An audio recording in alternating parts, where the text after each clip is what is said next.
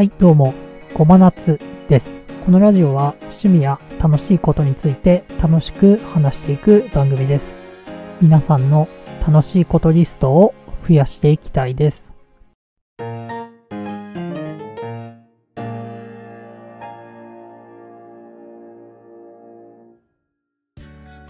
今回はフリーゲームの話をしようと思います。周りが64であったり、Nintendo SP をやっていた時代、私はフリーゲームをやっていました。フリーゲームはパソコンでやるフリーのゲームですね。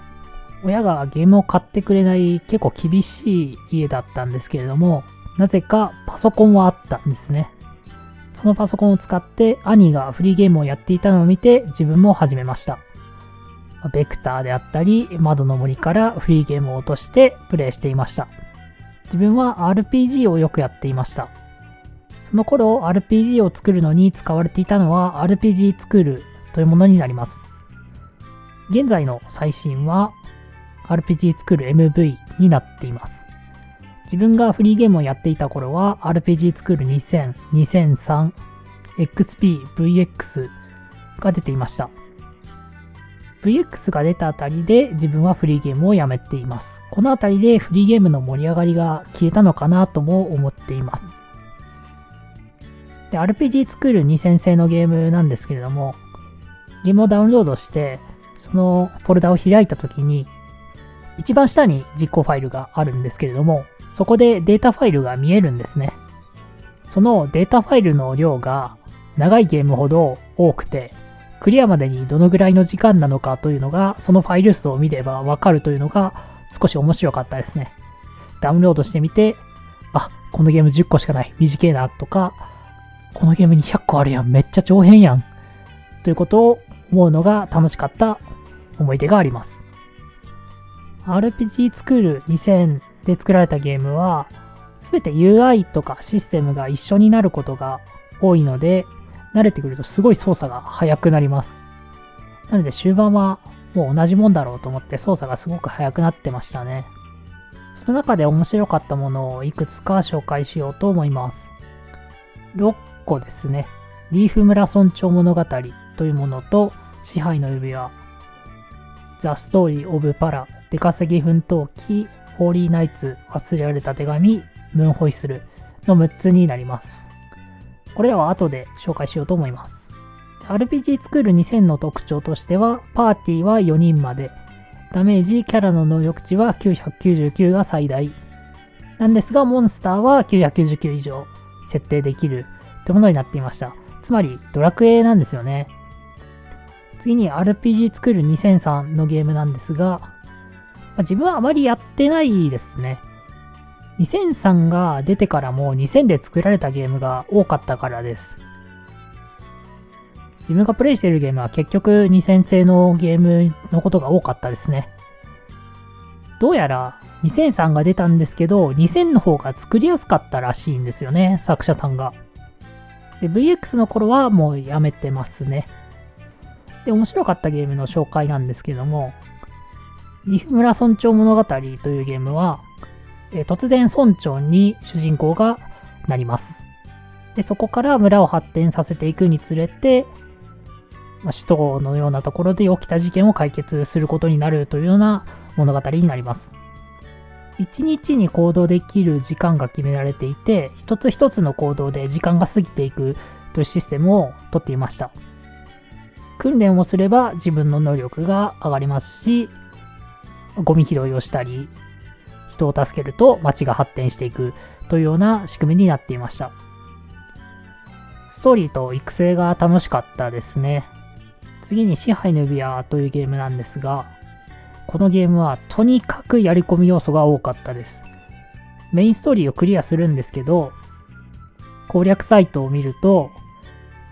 隠しボスがものすごい量あると。そのボスを全て倒すのに必死になってましたね。隠しボスが多いゲームってやっぱりやってて楽しいですよね。次に、ザ・ストーリー・オブ・パラなんですが、このゲームは、ストーリーも面白いんですけど、何よりもモンスターを捕まえて、育てて、モンスターの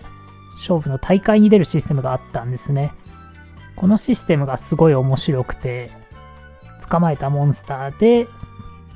敵を倒してレベルアップさせたりとか、新しい特技を覚えさせたりとかします。強い敵が出てくる大会はかなり対策しないと勝てなくて、ストーリーそっちのけで、その大会ばっかりやっていた記憶があります。次に、出稼ぎ奮闘記というゲームなんですが、このゲームは、貧乏な主人公がお金を稼ごうとしていく物語です。最初はお金を返済することになるので、お金の稼ぎ方を考えるんですね。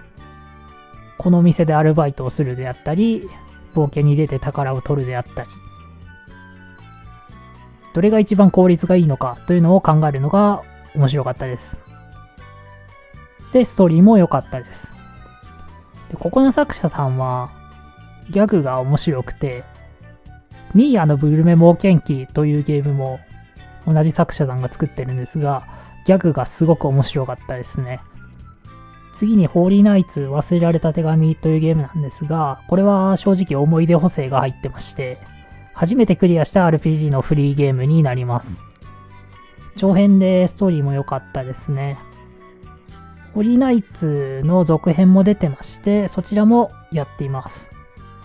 クリアした時にパスワードが出てくるんですけど、そのパスワードを使ったら隠し要素があるところに入れるというような仕組みで、その番号を今でも覚えてます。それだけ思い出になっているということですね。最後に、ムーンホイッスルというゲームなんですが、このゲームは、街にヒーローが来て、そのヒーローの真似をしていたら、いろいろあってという物語なんですけれども、ストーリーのボスと戦うときに、NPC が喧嘩してるんですよね。で、その喧嘩を仲裁するというような形になるんですけど、その喧嘩してる2人に対して、両方の言い分を聞いて、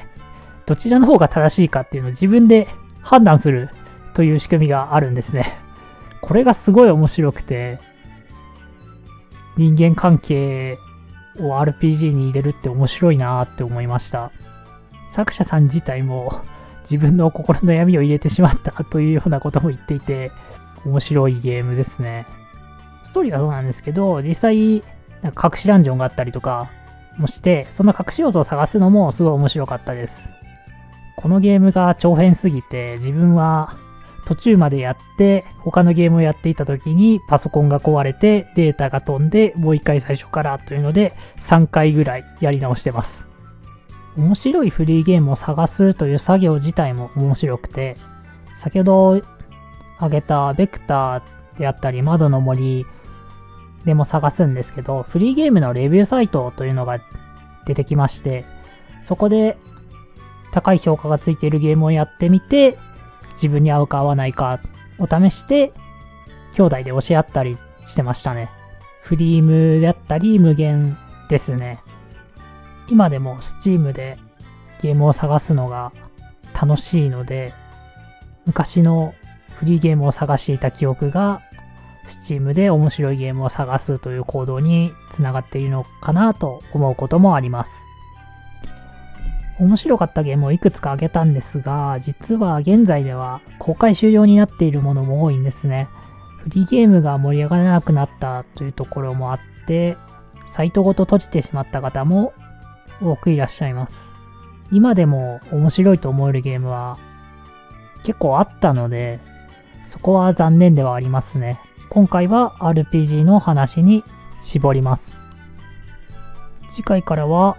好きな作者さんとそのゲームに対してであったり好きなゲームの紹介をいくつかしていこうと思います。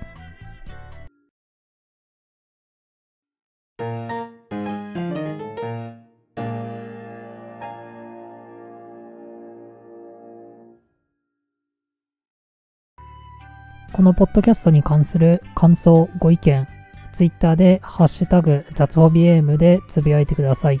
漢字の雑、カタカナのホビ、アルファベットの AM です。いただいたご意見から次の話題を作って話していければいいなと思っております。それではこの辺でありがとうございました。